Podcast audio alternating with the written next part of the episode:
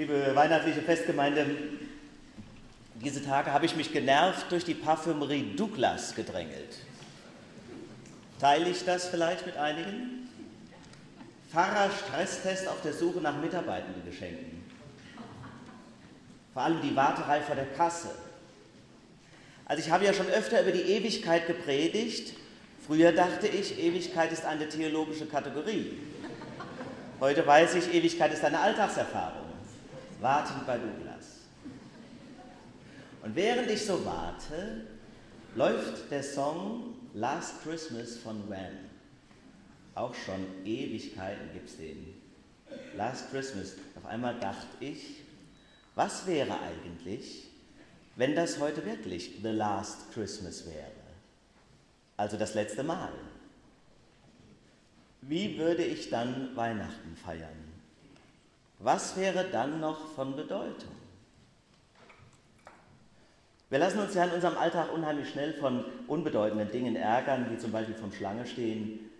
Dabei wird mir in so einer wertvollen Viertelstunde bei Douglas bewusst, was für ein Geschenk das Leben ist. Wir tun ja immer so, als hätten wir noch unendlich viele Weihnachten vor uns. Und genauso leben wir dann die Tage. Statt Weihnachten zu genießen, geht es dann plötzlich um eine Aufgabenbewältigungsverzweiflungsmaßnahme. Das Fest durchstehen, die Feiertage abhaken, das Essen und die Besuche hinter sich bringen. Geht es uns nicht manchmal so? Und ich sage das jetzt ja nicht, weil ich Pfarrer bin und im Moment durchaus viel zu tun habe. Ich, mir geht es darum, wie wir überhaupt unser Leben leben und die Zeit verbringen. Wie gehen wir mit unserer Lebenszeit um. Gerade heute sind viele von uns dünnhäutiger als sonst, eher bereit, einmal die grundsätzlichen Fragen an sich heranzulassen. Und dann fragen wir uns, schon wieder ist ein Jahr zu Ende. Wir bilanzieren. Hat sich was verändert? Habe ich erreicht, was ich ersehnte? Was habe ich vor mir hergeschoben? Wenn das jetzt wirklich mein letztes Weihnachtsfest wäre, was täte ich dann? Innerlich und äußerlich aufräumen vielleicht. Ballastlos werden. Mit Wahrheiten und Geheimnissen herausrücken. Einen Streit beenden. Eine Liebe gestehen. Alles, was man auf dem Herzen hat, loswerden. Wenn die Zeit kurz ist, werden die Gefühle groß. Das Leben ist ein Geschenk. Und es ist nicht banal zu sagen, dass jeder Tag kostbar ist. Mir fällt bei diesem Thema die Löffelliste ein. Kennen Sie die Löffelliste?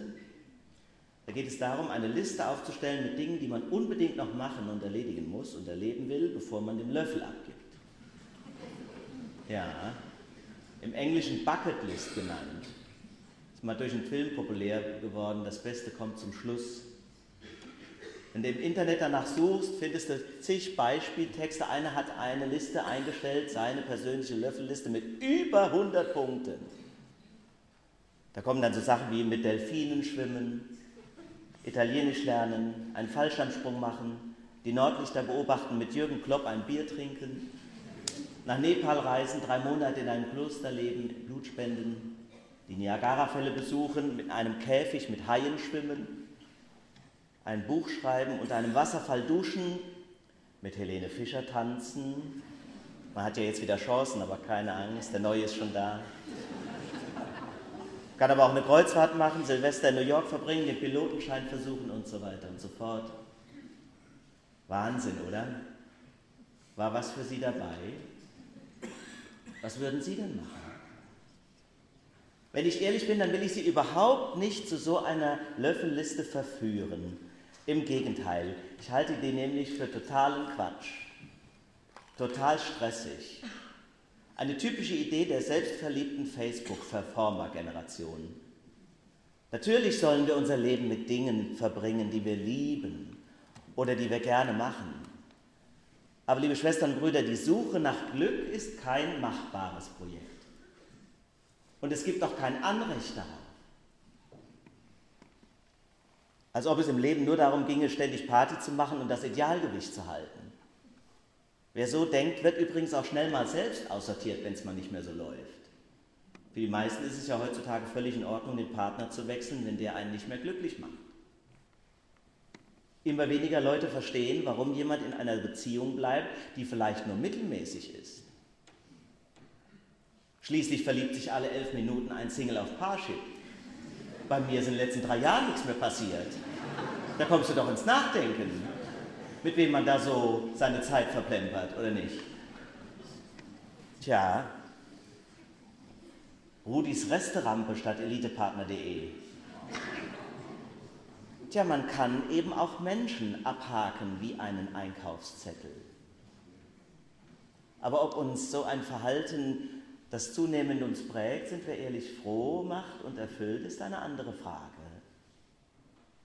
Deshalb ist doch die prinzipielle Frage immer, was ist denn das Ziel meines Lebens? Was ist das Ziel? Liebe Schwestern und Brüder, es geht gewiss nicht darum, irgendeine To-Do-Liste abzuhaken vor dem Tod. Es geht darum, dem Sinn des Lebens nachzuspüren. Es geht darum, den Sinn des Lebens aufzuspüren. Und ich, das wird Sie jetzt nicht überraschend sage, es wird dir nicht gelingen ohne Gott. Er ist die Sehnsucht unseres Lebens, das glaube ich fest. Ob erkannt und zugegeben oder eben nicht. Aber er ist es. Und mit Gott rechnen, warum ist Gott so wichtig? Mit Gott rechnen heißt, die Unverfügbarkeit des Lebens anzuerkennen. Liste machen heißt nämlich zu glauben, man hätte alles in der Hand. Wir wollen immer alles im Griff haben, Listen erstellen, alles ständig optimieren und beschleunigen vor allem. Lebensqualitätssteigerungswahnsinn. Aber wir holen uns immer selbst ein. Das ist ja auch so was Verrücktes. Desto mehr Zeit wir haben, angesichts der vielen Helferlein, von Alexa bis Waschmaschine, desto mehr Zeit wir haben, desto mehr werden die To-Do-Listen. Haben Sie da schon mal drüber nachgedacht? Kommen wir aus der To-Do-Liste überhaupt nicht mehr raus? Warum? Warum nicht einfach mal zurücktreten, die Liste weglegen, im Hier und Jetzt ankommen, in die Beziehung gehen, in die Beziehung zu mir selbst, die Beziehung zur Natur, die Beziehung mit anderen Menschen und vor allem natürlich auch in die Beziehung mit Gott. Manche übrigens machen auch die Sache mit Gott zu einer To-Do-Liste. Die haben dann allerdings nichts verstanden. Die machen dann Achtsamkeitsseminare, Burnout-Prophylaxe, stehen eine halbe Stunde morgens früher auf, um auch noch die Meditation abzuhaken. So läuft es aber gerade nicht. Liebe Schwestern und Brüder, in diesem Weihnachtsfest liegt eine große Botschaft und sie ist jedes Jahr gleich. Gott existiert. Das ist die Botschaft. Aber entspann dich. Du bist es nicht. Deshalb musst du auch überhaupt nichts machen. Stehen Sie. Er ist einfach da. Kam in die Welt, in dein Leben, will zu dir. Dieses Kind in dir will Heimat finden, um einen Bestsellertitel abzuwandeln. Es geht darum, offen zu werden für den Augenblick, nicht um eine Löffelliste die Unverfügbarkeit des Lebens ernst zu nehmen, mit allen Höhen, aber auch mit allen Tiefen. Auch in denen liegen Botschaften. Und Gott ist auch dann da. Alles Wesentliche in meinem Leben habe ich nicht gemacht. Ich verdanke es Gott. Dankbarkeit ist die entscheidende Kategorie des Glaubens. Der katholische Diakon Paul sagt, in dem Augenblick, als ein Affe zum ersten Mal seine Augen zum Himmel erhob und Gott dafür dankte, ein Affe zu sein, war er ein Mensch. Menschsein heißt, über sich hinauszudenken. Hätte ich gern mal wieder öfter bei Menschen erlebt. Transzendenz erfahren, Demut üben.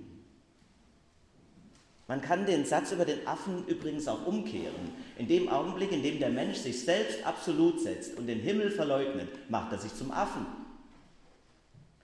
Da kannst du mit so vielen Haien tauchen oder mit so vielen Delfinen schwimmen, wie du willst. Du wirst nie ahnen, welches Geheimnis die Schöpfung für dich birgt, welche Tiefe dein Leben hat, wie sehr du geliebt wirst. Das ist aber die Botschaft des Weihnachtsfestes. Du musst und du kannst dein Leben nicht aus dir selbst heraus interessant machen, weil du das Leben selbst nicht machen kannst. Verstehst du? Du bist immer empfangender. Ah, dann geh doch auch mal auf Empfang. In diesem Jahr starb Stephen Hawkins. Hawking. Er hatte mit Kirche und Religion nichts zu tun. Er sagt oder sagte, ich sehe das so. Das Gehirn ist ein Computer, der aufhört zu arbeiten, wenn seine Bestandteile versagen. Es gibt keinen Himmel nach dem Tod für kaputte Computer. Das ist ein Märchen für Leute, die sich im Dunkeln fürchten. Ja, in Gottes Namen, dann fürchte ich mich halt. Ja, ich fürchte mich vor so einem fantasielosen und kläglichen Materialismus. Und ich gebe zu, dass Gott Mensch wird, ist eine steile These. Das muss man zugeben. Ist übrigens auch eine Provokation für andere Religionen. Aber ich finde es einfach herrlich. Gott tut es, um uns zu rühren, nicht um uns zu beherrschen, um Teil von uns zu sein, um unser Herz zu öffnen. Ein Kind anzuschauen heißt, Gott auf die Spur zu kommen. Oder ist hier wirklich einer in der Lage, seinem Kind in die Augen zu sehen und ihm zu sagen, du Kind bist letztlich nichts anderes als ein Zellhaufen, der biochemisch reagiert. Wenn ich dich lieb habe, Kind, dann ist das letztlich auch nichts anderes als eine biochemische Reaktion in meinem limbischen System. Und wenn du stirbst, Kind, dann gehst du den Weg in die Verrottung, dann fällst du in die Bedeutungslosigkeit und hörst auf den kosmischen Abfallhaufen des Nichts. Wenn es einer kann, vor dem fürchte ich mich. Aber der Engel in dieser Nacht ruft uns zu, fürchte dich nicht, denn euch ist heute der Heiland geboren. Ein Kind, als Kind kommt Gott in die Welt. Ein Kind hat noch jeden überrascht. Lasst euch überraschen. Es hat neulich eine Ärztin erzählt, dass sie mit ihrer kleinen Tochter im Auto gefahren ist, Stichwort Überraschung. Sie hatte ihr Stethoskop auf dem Rücksitz liegen lassen und an einer Ampel hat sie in den Rückspiegel geguckt und hat gesehen, wie die kleine Tochter mit dem Stethoskop anfängt zu spielen. Da dachte sie, ach, wie schön, meine Tochter tritt einmal in meine Fußstapfen. Vielleicht wird sie auch mal Ärztin. Da hört sie, wie die Kleine sagt, herzlich willkommen bei McDonald's, bitte Ihre Bestellung. Wenn uns unsere eigenen Kinder schon so sehr überraschen können, liebe Schwestern und Brüder, wie viel mehr kann das, das Kind, das wir heute Abend begrüßen, immer wieder neu, schon so oft in unserem Leben. Von dieser Vielfalt, von der Größe und der wunderbaren Liebe dieses Kindes lasst euch ergreifen, runter von unserer Arroganz, hin zur Liebe Gottes. Happy Birthday, Jesus. Wie schön, dass du geboren bist. Ich hätte dich sonst sehr vermisst. Ein frohes und gesegnetes Weihnachtsfest wünsche ich Ihnen allen. Amen.